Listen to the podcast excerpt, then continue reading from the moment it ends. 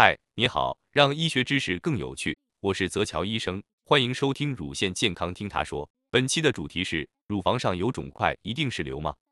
什么是乳腺纤维瘤？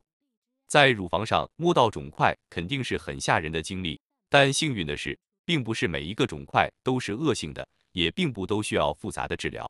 乳腺纤维腺瘤就是一个良性的肿瘤，是很容易治疗的小问题。纤维腺瘤是一种由腺体和纤维组织增生而形成的良性肿瘤，它不仅会出现在乳腺，还可能会出现在子宫、卵巢、肺部等地方。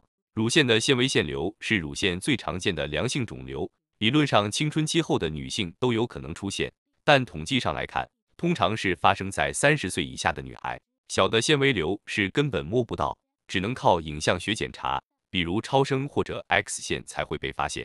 长大的纤维腺瘤是能被摸到的，特点也很鲜明，就是和周围组织感觉区别特别明显，有非常明确的边缘和形状。如果你去挤压，会发现它可以整体在皮肤下移动，滑来滑去。其次，这种包块除了摸着有感觉之外，通常没有任何显著的症状，不通，也没有乳头溢液，这些和恶性的乳腺癌是有明显区别的。